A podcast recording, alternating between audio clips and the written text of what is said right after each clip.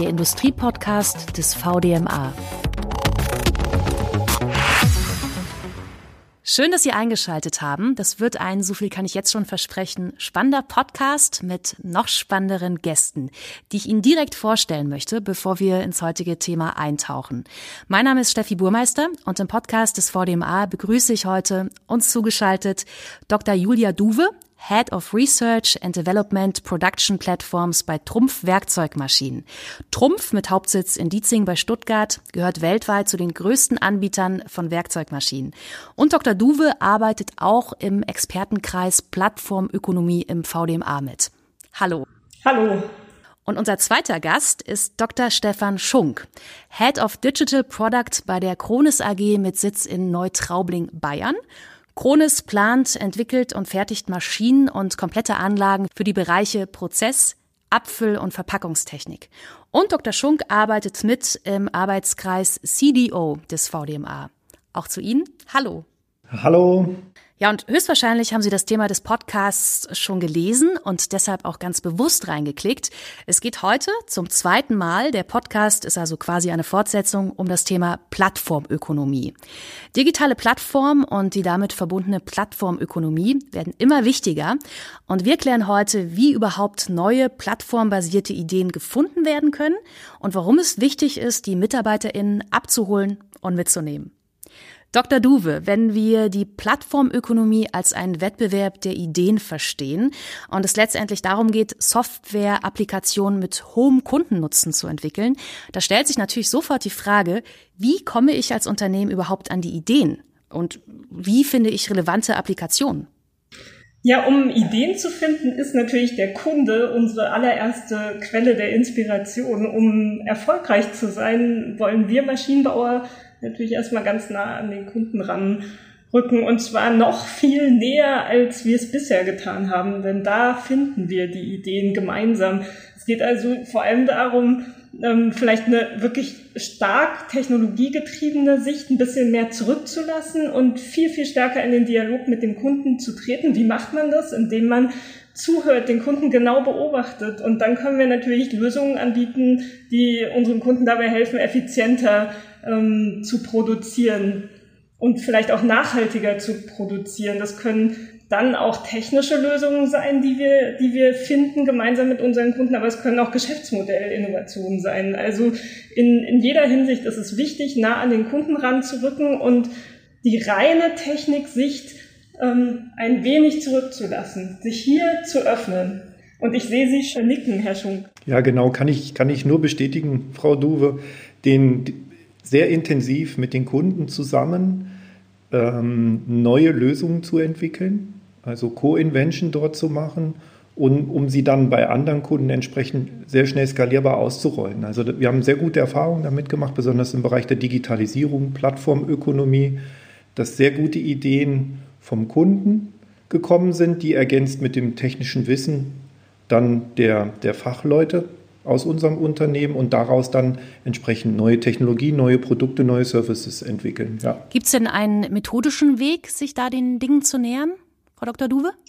Es gibt vermutlich nicht den einen methodischen Weg. Es gibt ähm, einige Wege, um Informationen zu erhalten. Im Kern geht es erstmal darum, wirklich Daten beim Kunden zu sammeln, Informationen einzusammeln. Wenn wir viel, viel stärker darauf achten, dass wir an Kundeninformationen, an Nutzerdaten aus dem Fertigungsprozess rankommen, dann können wir auch viel genauer beobachten, was dort in der Fertigung passiert und können dann entsprechend auch bessere Lösungen dafür bereitstellen. Ähm, das heißt, das eine ist erstmal datenbasierte Produkte anzubieten, dann mit dem Kunden gemeinsam auf Basis der Daten an neuen Ideen zu arbeiten, an neuen Lösungen zu arbeiten. Das wäre die Datensicht. Ähm, dann gibt es natürlich auch zahlreiche Methodenansätze aus der agilen Welt. Ähm, hier zuallererst zu nennen Design Thinking Ansätze, wo man wirklich den Kunden sehr stark beobachtet und sehr nah am Kunden an neuen Lösungen arbeitet. Aber wenn Sie jetzt in den Alltag der Blechfertigung reinschauen, dann ist es für uns hochrelevant, nicht nur zu beobachten, daneben zu stehen, zuzuschauen, sondern wirklich auf Basis der Kundendaten neue Ideen zu finden und dann auch neue Angebote, Services anbieten zu können. Vielleicht, um äh, konkret zu werden, können wir jetzt mal in den Arbeitsalltag äh, eintauchen, vielleicht von Ihnen, Herr Dr. Schunk. Was für Dienste oder Services benötigt denn der Kunde in Ihrem Fall? Vielleicht ein ganz konkretes Beispiel aus einer Zusammenarbeit mit einem wichtigen Kunden, der die Idee hatte und wir haben sie dann gemeinsam umgesetzt, dass Fehlermeldungen, die Maschinen im, im Produktionsprozess melden, die werden in der Vergangenheit oder, oder hauptsächlich am Bedienpult der Maschine am, am, am, am Screen dargestellt.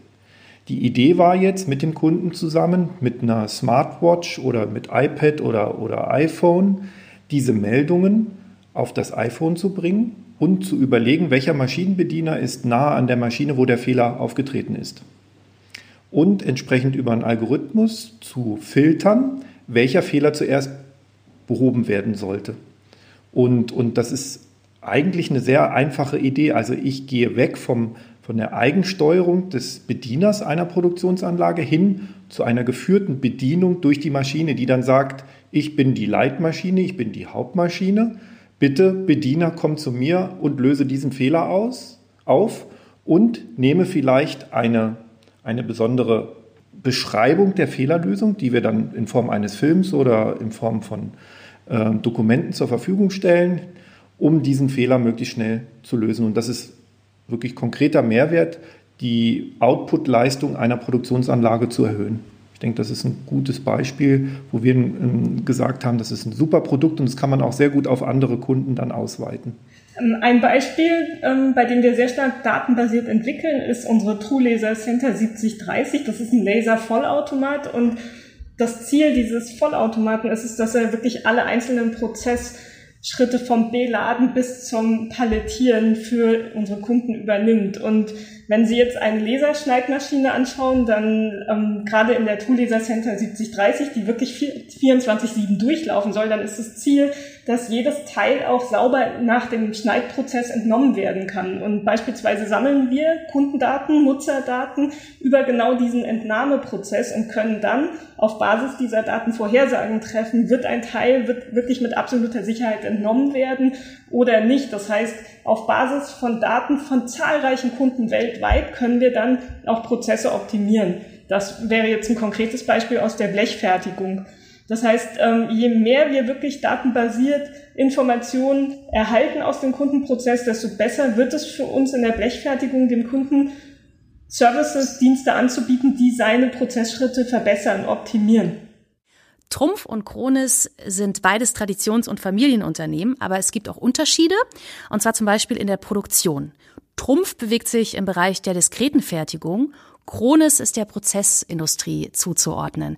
Können Sie diese Begrifflichkeiten noch mal kurz für uns einordnen, Herr Dr. Schunk?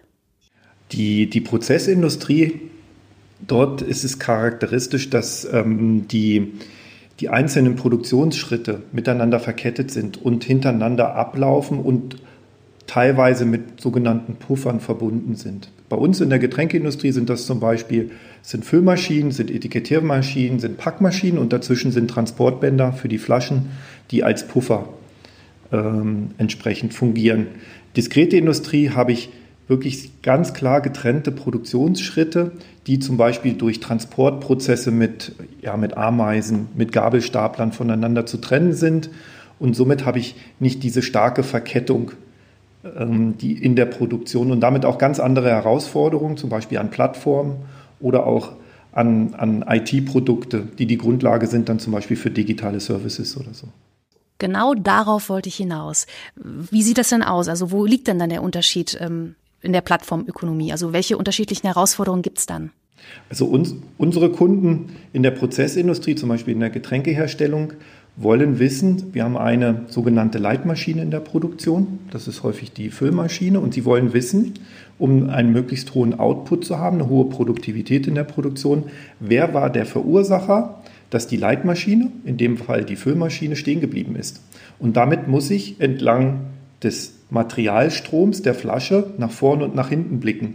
Ist es eine Störung gewesen oder ein Leerlaufen dieser Leitmaschine, weil zum Beispiel eine vorgelagerte Maschine keine Flaschen abgegeben hat? Oder staute sich eine Flasche von einer nachgelagerten Maschine? Und, und diese entsprechende Logik müssen wir in die Plattform überführen, sodass zum Beispiel Fehlerursachen aufgelistet werden über eine Schicht und dass man in, in Form eines KVP-Prozesses über die Schicht hinweg sagen kann, okay, die Maschine hat den und den Fehler verursacht, das muss ich abstellen, damit ich eine möglichst hohe Produktivität bekomme. Also so eine ABC-Vorgehensweise sage ich, was war mein größter Fehler? Und den bearbeite ich, um immer besser zu werden als Unternehmen, das Getränke produziert. Frau Dr. Duhe, bei Ihnen, was ist der Unterschied? Unsere Kunden benötigen für die Herstellung ihrer Produkte zunehmend verkettete Anlagen. Das heißt, sie, sie, beziehen bei uns mehrere Maschinen. Das können Maschinen zum Schneiden, zum Stanzen, zum Biegen sein. Und diese Anlagen, diese Maschinen müssen verkettet sein. Da muss ein durchgängiger Prozess vorhanden sein. Was wir in Studien gemeinsam mit unseren Kunden zunehmend herausgefunden haben, ist, dass eben gerade die indirekten Prozesse sehr zeitintensiv sind. Das heißt, der reine direkte Fertigungsprozess, zum Beispiel das Schneiden mit dem Laser, der ist ähm, den können wir weiter optimieren, indem wir beispielsweise noch höhere Laserleistungen anbieten. Aber das Hauptproblem ist eigentlich in dem Drumherum, in den vor- und nachgelagerten Prozessen. Ähm, das heißt, hier geht es zunehmend darum, dass wir Transparenz in diese Schritte bekommen. Und das ist heute noch sehr, sehr stark papierlastig in Blechfertigungen. Und jetzt geht es eben darum, dass wir hier weg vom Papier hin zu digitalen Lösungen kommen. Und da bietet Trumpf auch verschiedene neue digitale Produkte an, seien das beispielsweise Ortungssysteme für Materialien, für Aufträge in der Fertigung. Das heißt, es geht immer darum, wirklich den Gesamtprozess des Kunden, immer öfter darum, den Gesamtprozess des Kunden im Blick zu haben. Jetzt ist aber bei unseren Kunden das alles nicht häufig nur von Trumpf, sondern sie haben ja auch noch weitere Prozessschritte in, in der diskreten Fertigung. Und jetzt gehen wir mal weg vom reinen Laserschneiden. Sie können beispielsweise auch Prozessschritte drehen, fräsen, lackieren haben, ganz andere Schritte. Aber bei den Kunden steht eine Fabrik und jetzt geht es hier, und das ist auch ein entscheidender ähm, ein entscheidendes Merkmal in der, in der Plattformökonomie. Hier geht es um eine Öffnung. Das heißt, wir als Maschinenbauer Maschinenhersteller sind zunehmend gezwungen und wir wollen das auch zusammenzuarbeiten, damit wir für unseren Kunden einen durchgängigen Prozess anbieten können. Der Kunde möchte nicht unterscheiden, ist jetzt das die Maschine von X oder der Firma Y, sondern der will seinen Produktionsprozess durchgängig haben. Und das ist jetzt die Herausforderung, vor der wir stehen, dass wir uns zunehmend öffnen als Unternehmen und gemeinsame Lösungen anbieten. Herr Dr. Schunk? Ja, das kann ich zu 100 Prozent auch bestätigen. Ich denke, dass es extrem wichtig ist, dass diese Plattformen offen sind für weitere Partner, auch in den Produktionswerken unserer Kunden. Bei, bei, bei Kronis sind die unterschiedliche Fabrikate, unterschiedliche Hersteller vertreten und extrem wichtig ist, dort offen zu sein, einerseits technisch, aber auch eben von, von, den, von den von den Lösungen, die dahinter liegen, also von den Mehrwerten, weil die, die Mehrwerte kommen nicht durch die Plattform, sondern durch die Applikation, die dahinter läuft. Und die ist industriespezifisch. Und, und die ist bei Trumpf anders als zum Beispiel bei Kronis. Und diese Offenheit führt aber zu einem Spannungsfeld, was wir sehen. Einerseits möchten wir natürlich unsere Lösung verkaufen, der die diese Lösung bildet die Grundlage dann für Mehrwertservices, also für digital erweiterte After-Sales-Services zum Beispiel. Wenn ein Kunde jetzt aber eine, eine Wettbewerbsplattform zum Beispiel einsetzt, können wir bestimmte Services nicht anbieten, weil wir einfach, und da waren wir am Anfang dabei, weil wir diese Daten nicht auswerten können. Und wir sind darauf angewiesen, die Daten zu interpretieren, um entsprechend Services abzuleiten. Und, und das ist ein Spannungsfeld, das sich dort aufbaut und, und sehr intensiv mit dem Kunden diskutiert werden muss, denke ich, auch in der Zukunft. Willst du von unserem Know-how als Maschinenproduzent, der sehr viele Maschinen bei anderen Kunden auch betreibt oder, oder produziert hat, willst du von unserem Know-how profitieren in der Optimierung deines Produktionsprozesses? Dann heißt es aber auch, du musst uns die Daten geben, damit wir damit arbeiten können, Quervergleiche anstellen können, Benchmarks erstellen können und und da wird es eine Diskussion meiner Meinung nach geben, wo werden die Daten ausgetauscht, zum Beispiel eben von Plattform zu Plattform oder, oder gibt es da andere Modelle des Austausches von Daten, was in Zukunft, denke ich, sehr wichtig werden wird. Ich kann mich direkt Herrn Schunk an der Stelle auch anschließen. Wir hatten ja zuvor über die Unterschiede der diskreten Fertigung und der Prozessindustrie gesprochen, aber an dieser Stelle geht es uns allen genau gleich. Also zum einen ist spannend jetzt die Beziehung zwischen dem Maschinenbauer, dem Maschinenhersteller und dem Kunden, dem Nutzer.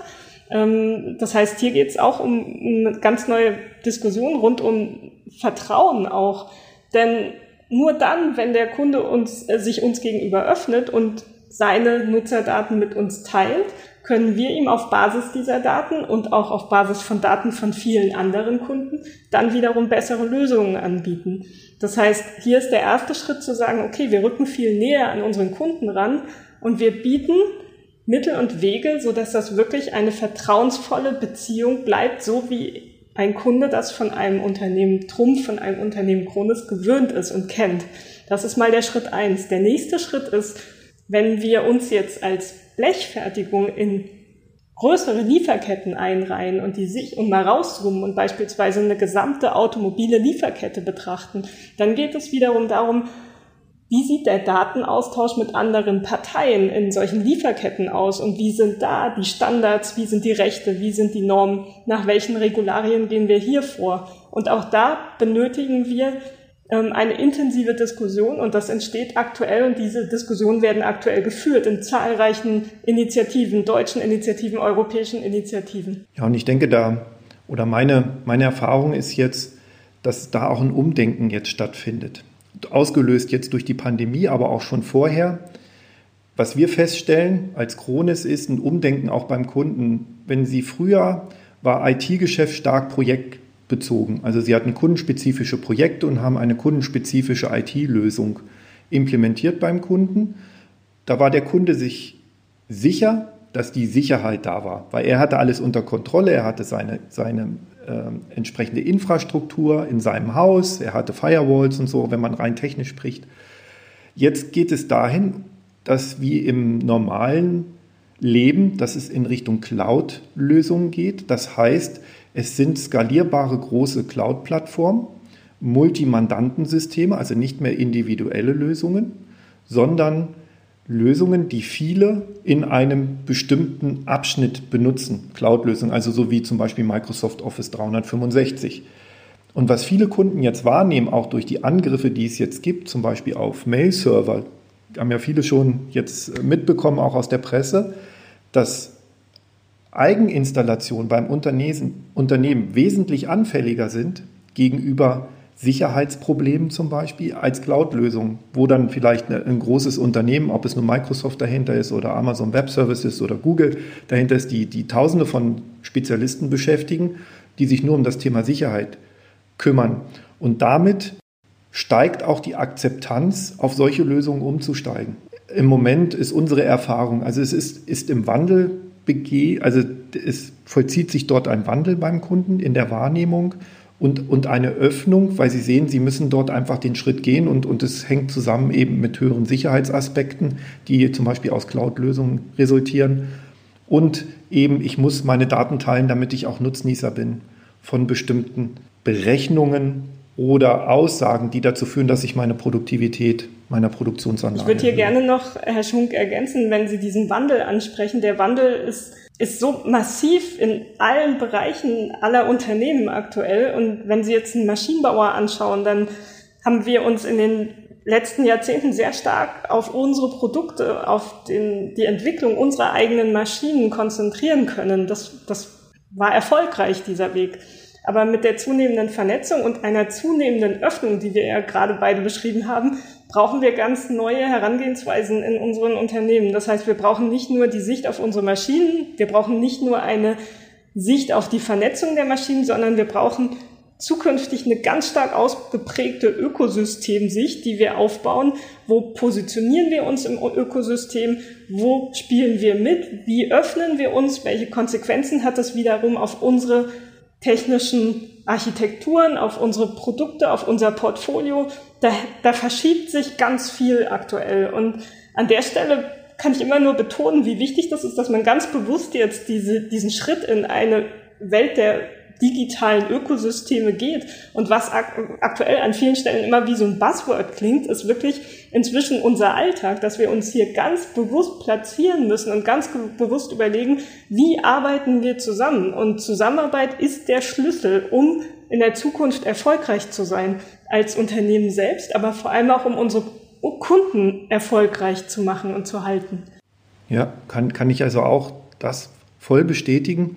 Was wir auch sehen ist, wenn wir neue Lösungen für unsere Kunden an den Markt bringen und versuchen, entsprechend dort auf offene Ohren zu stoßen, nehmen wir oder stellen wir fest, dass häufig die Prozesse beim Kunden noch nicht so ausgelegt sind, dass sie mit diesen neuen Lösungen umgehen können. Also ganz konkretes Beispiel, eine Lösung für Wartung und Instandhaltung unserer Maschinen oder unserer Produktionslinien.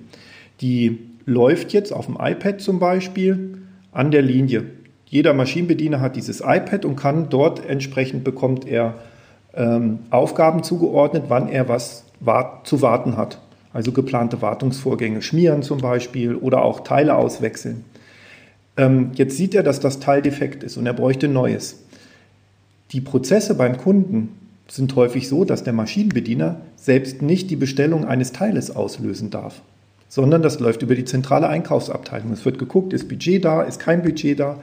Und auch da muss meiner Meinung nach beim Kunden ein Umdenken stattfinden, dass wir mit begleiten müssen, vielleicht mit Beratung auch, wie setze ich optimal diese neuen Lösungen ein und wie, wie integriere ich diese Lösungen in meine bestehenden Prozesse bei uns als Getränkehersteller, sodass vielleicht in Zukunft ein Maschinenbediener oder vielleicht auch der, der Leiter der Schicht, wenn, wenn er zu ihm geht und sagt, hier, ich brauche dieses Ersatzteil, damit die Maschine optimal läuft, selber bestellen darf zukünftig und dass er ein Budget hat zum Beispiel.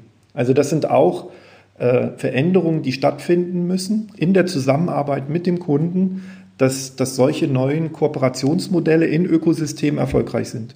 Herr Dr. Schunk, Sie haben in Ihrem Unternehmen ja in der Vergangenheit auch schon eine Plattform entwickelt und dabei äh, quasi äh, Ihre MitarbeiterInnen ähm, verloren, wenn man das mal so sagen kann. Was ist da passiert? Also wir haben uns bewusst entschieden, 2015 sämtliche Digitalisierungsaktivitäten, und ich weiß es auch bei Trumpf mit Axum, äh, in eine eigene Gesellschaft ähm, zu bringen, zu, zusammenzuführen, sämtliche Digitalisierungsaktivitäten. Und dort ist natürlich auch diese IoT-Plattform entstanden. Und wir sind zunächst davon ausgegangen, weil wir aus einem schon jahrelang aus einem Projekt, kundenprojektorientierten IT-Geschäft kommen, dass wir dieses, diese IoT-Plattform als Produkt bei unseren Kunden verkaufen können. Da mussten wir dann sehr schnell merken, dass die Plattform an sich überhaupt keinen Kundennutzen spendet, sondern erst in der Verbindung zum Beispiel mit After-Sales-Services, die neu paketiert werden, mit digitalen Elementen angereichert werden, sodass die Plattform jetzt unserer Ansicht nach digital oder integrierter Bestandteil ist von digitalen Servicelösungen und somit nicht Profit generieren muss, sondern Ermöglicher von Lösungen sein muss, eben digital erweiterte After-Sales-Lösungen. Und damit ergibt sich auch eine ganz andere äh, Cashflow-Betrachtung für die Entwicklung solcher Plattformen. Also bedeutet dann, dass eine Plattform einfach nur kostendeckend sein muss. Die Entwicklungen müssen entsprechend so strukturiert sein von den Kosten, dass, dass es gerade die Kosten deckt dieser Plattform. Und, und der Mehrwert wird erzeugt durch die After-Sales-Services ähm, und damit wird entsprechend auch der Cashflow generiert. Also das war so ein Lernprozess, wo wir jetzt sehen, es bringt nichts, diese Aktivitäten, was im ersten Schritt vielleicht einfacher ist, außerhalb des Kerngeschäftes voranzutreiben, weil dann auch in der digitalen Transformation, in der, im Bewusstsein der Mitarbeiter aus dem Kerngeschäft das Dinge sind, die von außen kommen, sondern wirklich schmerzhaft die, Trans wirklich schmerzhaft die Transformation im Kerngeschäft durchzuführen, damit diese neuen Geschäftsmodelle entsprechend tragfähig sind und entsprechend auch von den Mitarbeitern ja getragen werden, innerlich und, und verteidigt werden und vorangebracht werden. Und das, das ist unser, unsere, unsere Erfahrung der letzten Jahre ähm, auch wenn es schmerzhaft ist, das Kerngeschäft in die Transformation bringen. Also waren Sie zu schnell? Ich glaube nicht zu schnell, sondern das war einfach Erkenntnis zur damaligen Zeit. Und, und es ist ein Lernprozess und ich glaube, es ist wichtig in der digitalen Transformation schnell zu lernen und schnell zu ändern. Also klingt zwar ein bisschen abgedroschen, aber es ist wirklich so. Schnell Fehler machen und schnell gegensteuern. Und, zur damaligen Zeit war das einfach die, die Annahme und wir haben schnell gelernt, n -n, das klappt nicht. Wie müssen wir es anders machen? Auch wie können wir zum Beispiel Kunden für die Applikationen begeistern? Wie können wir diese, wir haben ja vorhin über die, die Hemmnisse gesprochen, die vielleicht ein Kunde hat in der Akzeptanz solcher Lösungen. Wie können wir das zum Beispiel überbrücken, indem wir ihn schon relativ früh an diese neuen Lösungen heranführen, wenn der Kunde sie noch gar nicht gekauft hat, also über zum Beispiel Versuchsthemen und so. Also auch da haben wir einen Lerneffekt gehabt, der aber, denke ich, ganz normal ist. An der Stelle gibt es wahrscheinlich wieder mehr Gemeinsamkeiten als Unterschiede. Also das eine ist ja sehr schnell an Fahrt aufzunehmen in der digitalen Welt, indem man äh, möglicherweise was ausgründet, was draußen außerhalb des Kerngeschäftes ausprobiert und damit sehr schnell an Geschwindigkeit gewinnt und auch erste Erfolge sehr schnell vorzeigen kann. Aber das, was aktuell in den, in den letzten zwei Jahren passiert, ist einfach eine Veränderung im Kerngeschäft, die eine Trennung nicht mehr zulässt. Wir können nicht das digitale Business auf der einen Seite haben und das Kerngeschäft auf der anderen Seite. Die Gegenwart und die Zukunft zeigen, das greift alles tagtäglich ineinander. Und deswegen macht es durchaus Sinn, ein Themenfeld, ein, ein Geschäftsfeld erstmal außerhalb, auf, außerhalb des Kerngeschäftes aufzubauen. Aber irgendwann kommt der Zeitpunkt, wo die Welten nicht mehr zu trennen sind. Und das erleben gerade einfach zahlreiche Unternehmen in der Industrie. Und da sind wir mittendrin. Und deswegen ist es für mich nicht ein, ähm, ja, ein, ein, Fehler oder eine falsche Entscheidung, wenn man erstmal auf dem einen Weg beginnt. Wichtig ist, dass wir jetzt die Themen zusammenführen, die Welten zusammenführen und dass wir unser Kerngeschäft transformieren. Und die Transformation im Kerngeschäft ist eben keine rein, rein technische Transformation. Das ist natürlich als Technologieunternehmen immer der erste Fokus, wo man hinschaut, dass man guckt, welche Produkte haben wir, welche digitalen Lösungen brauchen wir zukünftig. Aber wenn Sie tatsächlich komplett vernetzte digitale Lösungen für die Industrie anbieten wollen, dann, dann müssen sie ran an ihr Geschäftsmodell, dann müssen sie ran an ihre Organisation. Die Organisationen sind heute noch so aufgebaut, dass wir auf ähm, beispielsweise Einzelprodukte fokussiert sind. So haben wir über viele Jahre, Jahrzehnte entwickelt und in der Zukunft geht es einfach um den Systemblick. Der wird viel stärker. Architekturen von Ökosystemen nehmen eine viel, viel wichtigere Rolle ein in der Zukunft. Und deswegen bedeutet das, immer auf drei Ebenen zu gucken. Technologie, Geschäftsmodell und Organisation. Und das transformiert dann ihr Kerngeschäft. Und bei der Organisation ist dann eben wichtig, die Mitarbeiter und Mitarbeiterinnen nicht zu vergessen im Zweifel, ne? Also äh, nicht nur nicht zu vergessen, sondern aktiv einzubinden. Es ist ganz, ganz wichtig, alle Menschen mitzunehmen, weil wir haben ja als Traditionsunternehmen ein unglaubliches Know-how. Das haben diese vielen Unternehmen in, in Deutschland. Wir bringen sehr starkes Domänenwissen mit. Und das gilt es jetzt zu nutzen. Allein die digitalen und Datenkompetenzen werden uns nicht helfen, aber Daten zusammen mit Domänenwissen werden uns nach vorne bringen und werden vor allem unseren Kunden dann Mehrwertdienste bringen. Und deswegen ist es ganz elementar, die Menschen, die heute in den Organisationen arbeiten, mitzunehmen, einzubinden. Und das klingt immer so, wir nehmen sie mit, wir brauchen sie. Es baut auf ihrem Wissen auf. Und deswegen ist es super wichtig, diese Welten zu verbinden und da keine Schere ähm, auf klaffen zu lassen. Und das ist aber allerdings heute ein großes Problem, dass diejenigen, die eben in den, den bekannten Domänen unterwegs sind, dass sie sich oftmals abgehängt fühlen von den, von den neuen digitalen Themen. Und das geht ja auch unglaublich schnell. Da verändert sich quasi wöchentlich wieder irgendwas. Und das ist wirklich große Aufgabe von Unternehmen, das zusammenzuführen und zusammenzuhalten. Ja, und, und also ich kann das auch bestätigen. Und unsere Erfahrung ist, zum Beispiel erfolgreiche Produktentwicklungsprozesse oder Produktentwicklungsprojekte mit digitalen Inhalten zum Beispiel sind dann erfolgreich, wenn Sie zum einen Domain-Spezialisten haben, also Fachleute aus diesen Produktbereichen zum Beispiel, dann aus dieser neuen Welt Softwareentwickler zum Beispiel, wenn Sie die haben, und wenn Sie, wenn es dann um, das, um den Betrieb des Produktes geht, entweder Servicefachkräfte haben oder dann den Kunden mit reinholen in die Projekte. Und wenn Sie die, diese, diese crossfunktionalen Teams dann haben, dann kriegen Sie ein gutes Projektergebnis, ist meine, meine Erfahrung. Und, und die Kunst ist es, dieses crossfunktionale Team entsprechend so zu steuern oder am besten sie steuern sich selber in einer agilen Methodik, so zu steuern, dass, dass es eben sehr schnell geht, auch mit der Innovation. Was, was sich meiner Erfahrung daraus ergibt, sind ganz neue Bilder zum Beispiel oder Anforderungen an Projektmanagement. Zum Beispiel, welche Kompetenzen muss der haben? In, wenn Sie digitale Produkte entwickeln, dann haben wir häufiger Projektmanager, die sich entwickelt haben aus der Automatisierungstechnik zum Beispiel. Die haben sich dann selber weitergebildet im Bereich Softwareentwicklung. Jetzt kommt zum Beispiel Deep Learning dazu.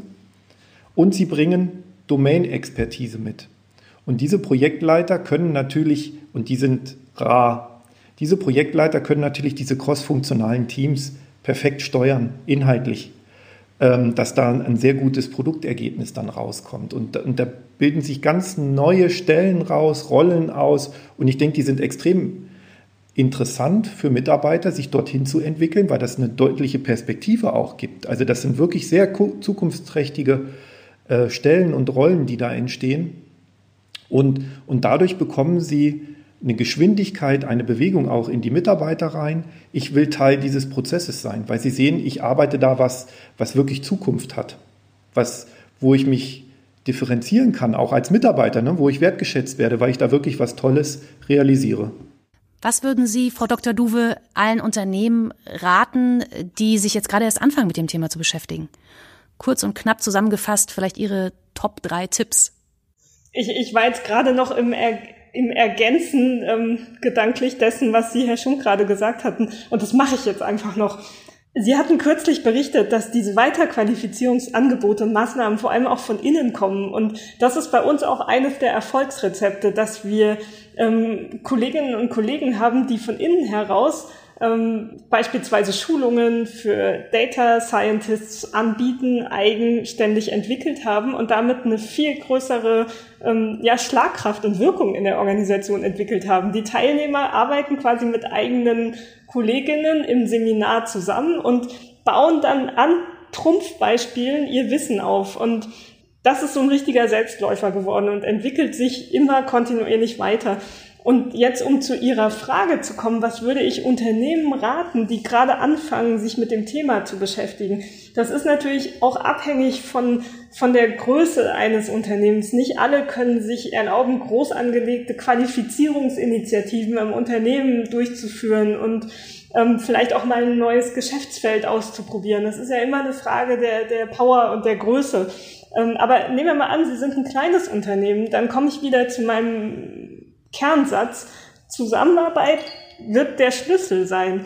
Zusammenarbeit ist der Schlüssel, um die Zukunft zu betreten. Suchen Sie sich starke Partner, mit denen Sie zusammen in einem digitalen Ökosystem agieren können. Suchen Sie sich Partnerschaften mit Ihren Kunden, aber auch mit kleineren Unternehmen, mit Startups oder größeren Unternehmen, die vielleicht einen Baustein in ihrer Prozesskette anbieten können und arbeiten Sie gemeinsam daran, wie wir uns öffnen können. Es geht nicht mehr darum, hinter geschlossenen Türen das eigene Business zu machen. Wir werden nur stark sein, wenn wir eine stabile gemeinsame Lieferkette haben. Und das bedeutet, wir arbeiten zusammen in der Zukunft. Punkt eins: Was würde ich Unternehmen raten? Zusammenarbeit mit anderen Unternehmen, unternehmensübergreifend. Der zweite Punkt ist, sich sukzessive zu öffnen. Das Kerngeschäft muss transformiert werden. Weggucken funktioniert nicht mehr. Das heißt, rein in die Plattformökonomie und sich ganz bewusst im Vorfeld überlegen, welche Position möchte ich da einnehmen. Auch ein kleines Unternehmen kann eine Plattformstrategie haben, indem es sagt, ich werde als Player an einer Plattform partizipieren, mitmachen, teilnehmen. Das heißt, die Strategie ist für alle relevant. Und wenn man sich sehr bewusst im Vorfeld überlegt, welche Rolle möchte ich spielen, dann kann das sehr erfolgreich werden. Aber der erste Schritt ist wirklich eine klare Positionierung und ein ganz klares Zielbild als Unternehmen zu haben, und zwar egal welcher Größe. Was, was ich noch sehe, was noch wichtig ist, also ich unterschreibe Zusammenarbeit mit anderen.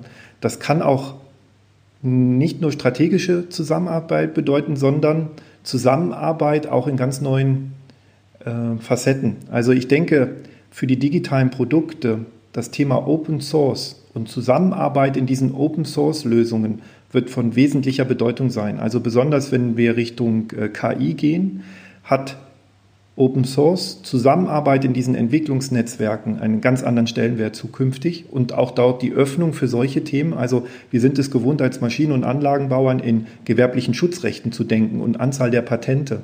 Das ist natürlich bei Open Source was ganz anderes, aber das schafft Geschwindigkeit, das schafft auch die neueste Technologie zu haben und es ist eine Absicherung, weil extrem viele an diesen Lösungen arbeiten, das dazu führt, dass, dass die Lösungen einfach sicher sind.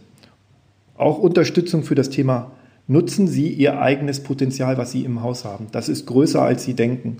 Und arbeiten Sie mit der Personalentwicklung zusammen, dort entsprechend ein Programm aufzusetzen, das dieses Potenzial hebt. Und den Rest können Sie sich dann von außen holen. Und das Dritte ist, und ich glaube, das ist entscheidend, auch absoluter, absolute Unterstützung aus der Geschäftsführung. Die müssen da zu 100 Prozent dahinter stehen, dass diese Veränderung gewollt wird. Und dann wird es was. Dr. Julia Duwe, Head of Research and Development Production Platforms bei Trumpf Werkzeugmaschinen und Dr. Stefan Schunk, Head of Digital Product bei der Kronis AG, waren heute unsere Gäste. Vielen Dank. Vielen Dank. Vielen Dank. Es ging um Plattformökonomie und Sie, liebe Zuhörer und liebe Zuhörerinnen, haben hoffentlich einiges mitnehmen können und können gerne noch tiefer in die Materie eintauchen. Mehr Informationen gibt's unter vdma.org slash Plattform-Ökonomie. Danke fürs Zuhören. Bis zum nächsten Mal. Der Industriepodcast des VDMA.